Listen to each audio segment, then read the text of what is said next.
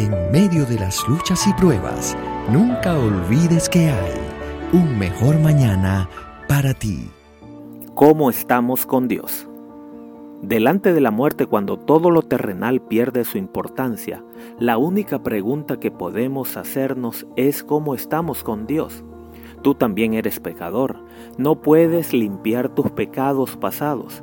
No puedes cambiar tu corazón y hacerte santo, pero Dios promete hacer todo esto por ti mediante Cristo. ¿Has creído en esa promesa? ¿Has confesado tus pecados y te has entregado a Dios? ¿Quieres servirle? Tan ciertamente, si has hecho esto, Dios cumplirá su palabra contigo.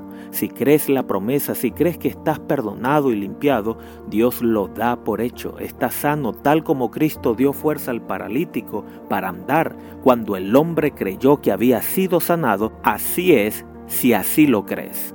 Podemos confiar en la palabra de Dios. Si buscas el perdón de Dios actuando según los pasos de las escrituras, no debes esperar sentir el perdón, sino declarar, lo creo.